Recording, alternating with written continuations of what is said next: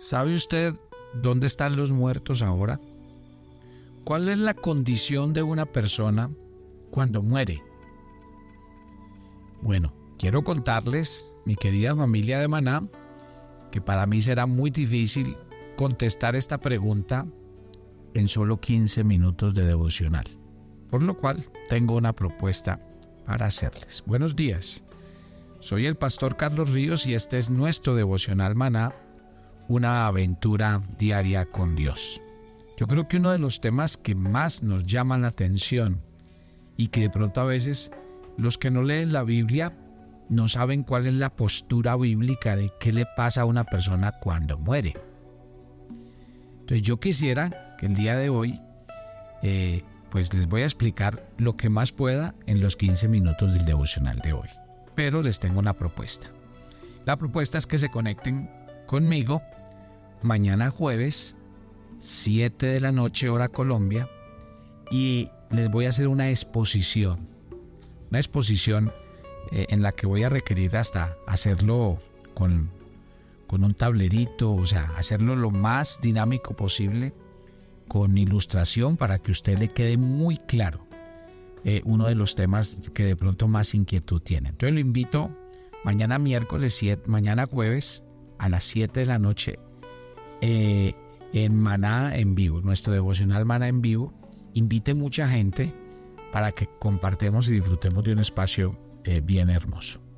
Bien, Jesús cuando eh, murió en la cruz fue colgado con dos ladrones. Uno de, uno de ellos dos le dice al Señor, acuérdate de mí cuando estés en tu reino. Jesús le dice, de cierto te digo que hoy estarás conmigo en el paraíso. ¿Dónde es el paraíso? ¿A qué se refería Jesús? Bueno, yo quiero hablarles exactamente de lo que significa esta expresión bíblica. Para ello, quiero que me acompañen, por favor, eh, al texto de, Lucas al capítulo 16. Tomen su agenda devocional y es muy importante lo que vamos a escribir hoy. Lucas capítulo 16. Recuerden que la Biblia eh, nos habla de parábolas y la Biblia nos habla de historias reales. Aquí nos, el, subtítulo de Lucas 16, 19 dice el rico y Lázaro. No dice que sea una parábola, dice que es un hecho real. Y miren lo que nos dice el texto. Había un hombre rico que se vestía de púrpura, de lino fino. Hacía cada día banquete con esplendidez. Había también un mendigo llamado Lázaro que estaba echado a la puerta de aquel lleno de llagas. Y ansiaba saciarse de las migajas que caían en la mesa del rico, y aún los perros venían y le lamían las llagas. Aconteció que murió el mendigo y fue llevado por los ángeles al seno de Abraham. Y murió también el rico y fue sepultado. Y en el Hades alzó sus ojos estando en tormentos y vio de lejos a Abraham y a Lázaro en su seno. El pasaje ya nos está hablando de un escenario. No se preocupen, no se preocupen porque yo a lo largo de la serie, vamos a hablar dos, durante dos semanas de la serie de la resurrección, y va a haber un espacio donde les voy a hablar de si es real el infierno, si es real el cielo, o sea, voy a llegar a su tiempo, porque muchos van a decir, pero es que el pastor nos dejó iniciados. No, yo voy a tratar de explicar lo que más puedo, solo que voy a llegar a su tiempo. Pero situémonos aquí, porque el evangelista Lucas nos está llevando a un escenario interesantísimo, sobre todo porque hay una diferencia desde antes de que Cristo muera y después de que Cristo muera. Aquí va a haber un cambio rotundo y radical. Entonces mire que Lucas dice que dos hombres murieron.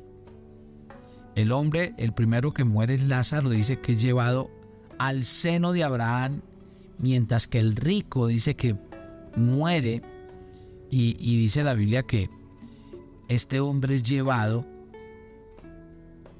al Hades. Entonces hay un lugar donde se desciende en el Antiguo Testamento hasta el tiempo de Jesús. Se decía que toda persona que moría descendía. Si una persona era creyente, descendía. Si una persona no era creyente, también descendía. Solo que cuando descendían, habían dos lugares. ¿sí? Uno, el seno de Abraham, que era el lugar de los justos, de los que habían creído, de los que tenían la esperanza de una salvación para sus vidas.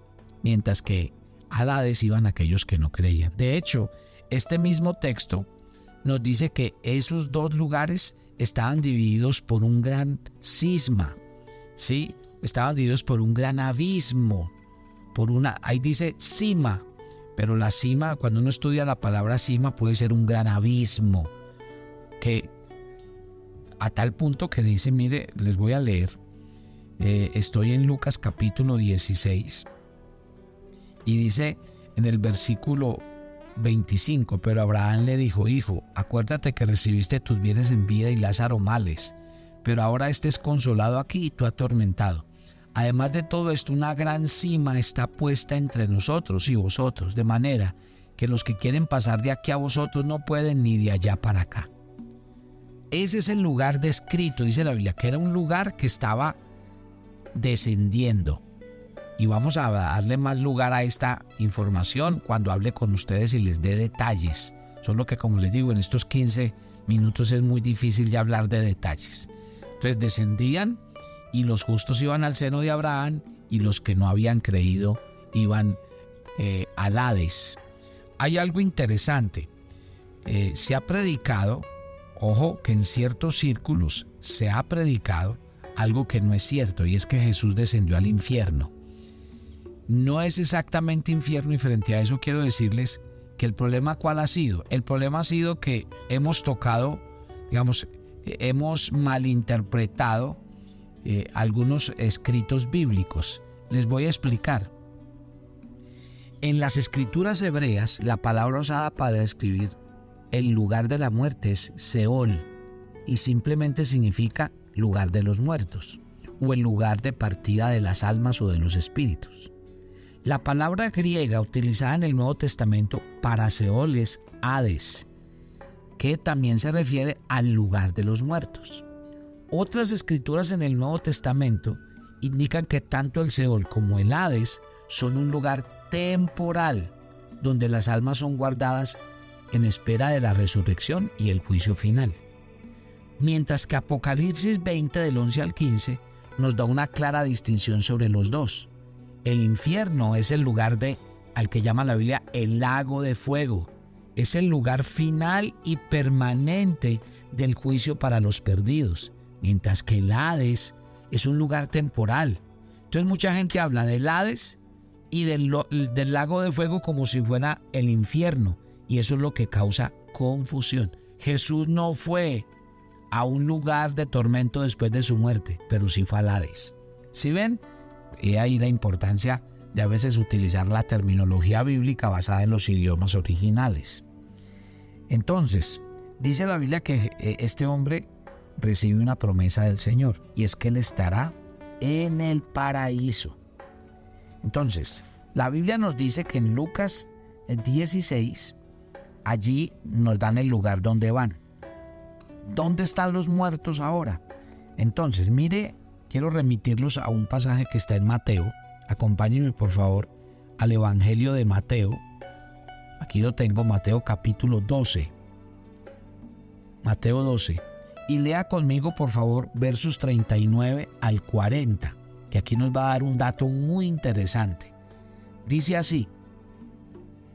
Él respondió y les dijo, la generación mala y adúltera demanda señal, pero señal no le será dada sino la señal del profeta Jonás.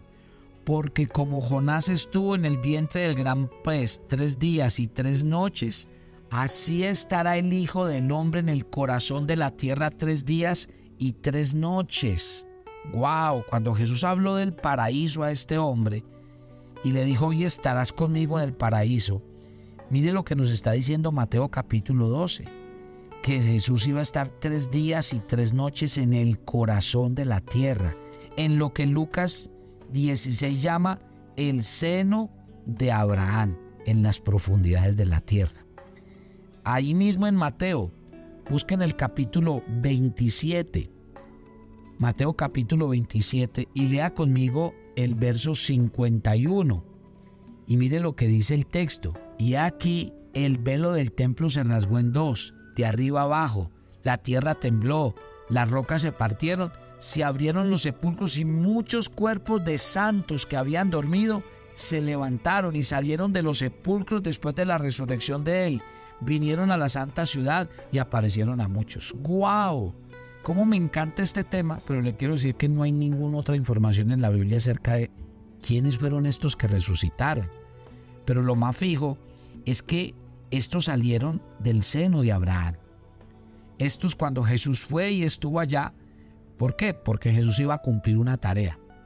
Ya les dije que el seno de Abraham solo funciona hasta este día que estamos hablando, hasta el día en que Jesús descendió. Porque mire que Jesús hizo algo, los quiero llevar por favor a Efesios. Vayan conmigo a Efesios en el capítulo 4. Y en Efesios capítulo 4, si usted lee desde el versículo 8, dice así, por lo cual dice, subiendo a lo alto llevó cautiva la cautividad y dio dones a los hombres. ¿Y qué es eso de que subió? ¿Qué es sino que también había descendido primero a las partes más bajas de la tierra? El que descendió es el mismo que también subió por encima de todos los cielos para llenarlo todo. La Biblia dice que Jesús ese día descendió, descendió a lo que acabamos de decir, a la profundidad de la tierra, al seno de Abraham. ¿Qué hizo según el apóstol Pablo en Efesios 4? Tomó a todos los que estaban allí, a los que habían creído en Él, a los que habían puesto su esperanza en Él y estaban en el seno de Abraham y subió con ellos al cielo. Este punto es definitivo, porque quiere decir que hasta el día en que Jesús murió y, antes de su resurrección, todo el mundo descendía. Pero la Biblia dice que a partir de ese momento, cuando una persona muere, ojo con esto, cuando una persona muere, entonces los creyentes van al cielo. Los creyentes suben a un lugar llamado la presencia de Dios, ya les voy a explicar. Y en cambio, los que no creen siguen en el lugar al que se le llamaba Hades. No es directamente el infierno, pero es un lugar de tormento, como lo eh, dice Lucas capítulo 16. Y se los voy a explicar más cuando hable de si el infierno es real o no y les voy a decir cuáles son las características. Pero él le dijo en, Lucas capítulo 16 cuando eh, este hombre está hablando con, con Abraham, él le dice, Mire, entonces él dando voces dijo en el versículo 24 de Lucas 16, Padre Abraham, ten misericordia de mí, envía a Lázaro para que me moje la punta de su dedo en agua, refresque mi lengua porque estoy atormentado en esta llama. Ese lugar del Hades es un lugar de tormento. La palabra tormento la repite aquí cuatro veces y voy a explicar bien eso. El Hades es un lugar de espera, como lo acabé de aclarar. El infierno es otro lugar y ya te vamos a explicar también más adelante. Entonces, hasta aquí estamos claros. El Señor toma a todos los que esperaron, confiaron en Él y sube con ellos al cielo. ¿Qué es importante entender el día de hoy? Mire que eh, Efesios capítulo 4 dice que el que descendió tomó consigo la cautividad y ascendió y le dio dones a los hombres. Romanos capítulo 10, versículo 6.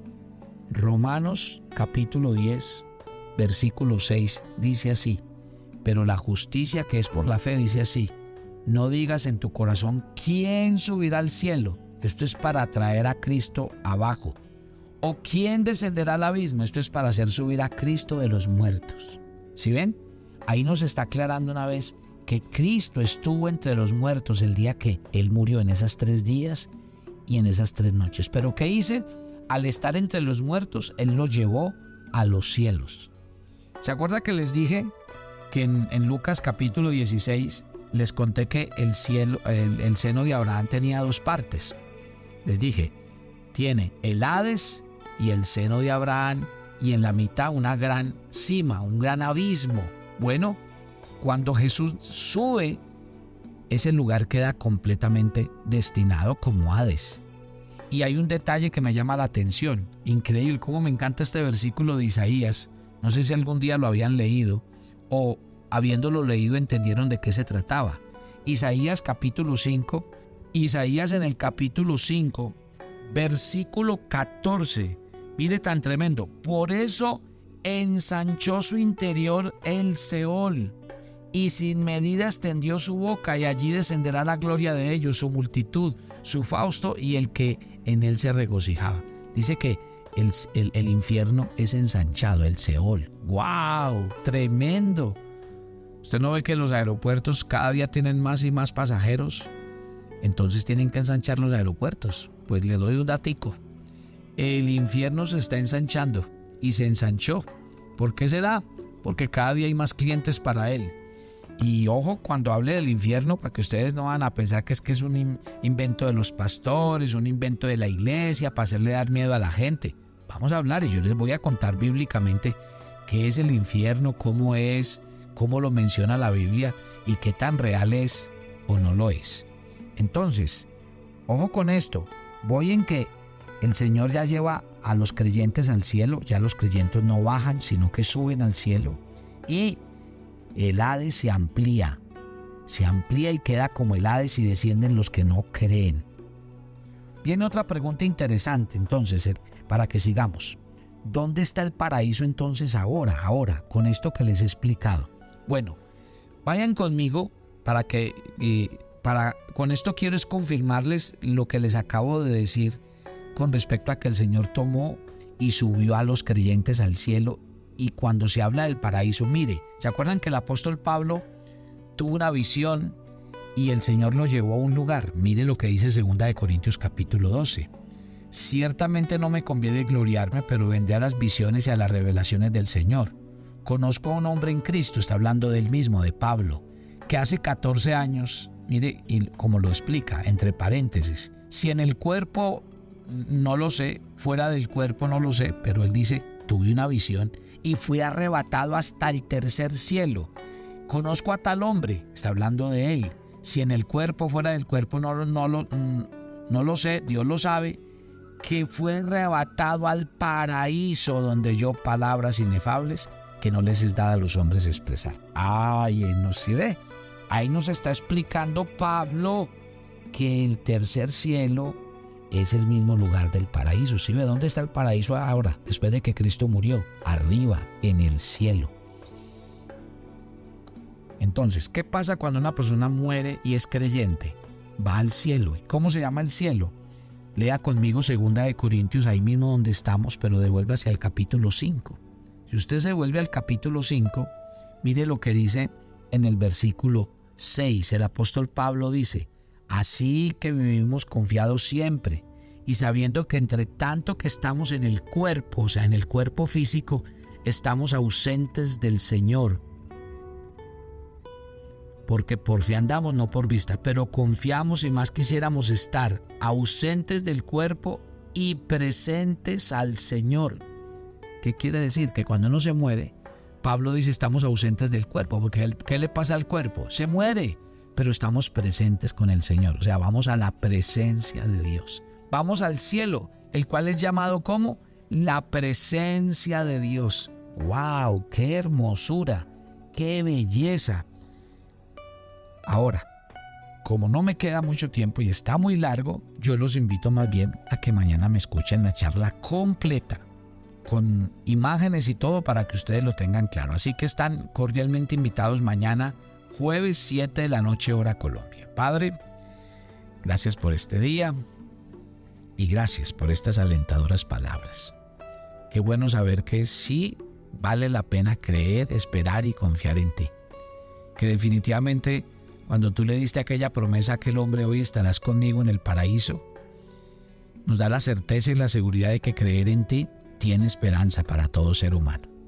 Gracias por cada oyente de Maná y yo te pido que esta escritura que estamos estudiando esta semana sea de mucha edificación para todos nosotros. Nos encomendamos a ti y pedimos tu bendición en Cristo Jesús. Amén y amén y yo los espero mañana. Bendiciones para todos.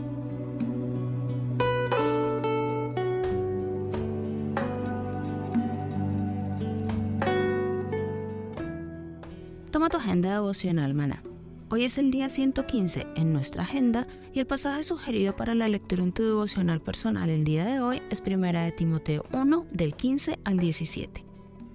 Dios vino a salvar a los pecadores, por eso podemos entrar en la presencia de Dios. Así que en este momento, dale la gloria a Dios por darte la vida eterna. Te invitamos ahora a que respondan las preguntas que encuentras en tu agenda que te llevarán a conocer cada vez más a Dios y crecer en tu vida espiritual. Y para confirmar tus respuestas, visita nuestra cuenta de Facebook Devocional Maná o nuestra página web devocionalmaná.com.